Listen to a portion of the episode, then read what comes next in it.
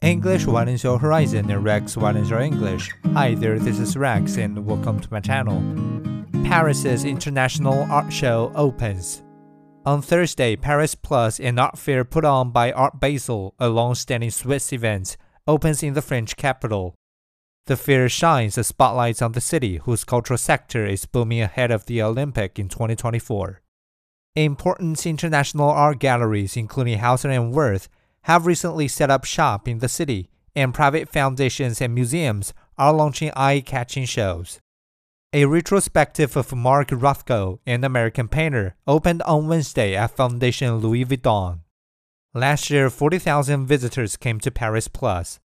Even more are expected this time. But Unease is cutting through the art buying world.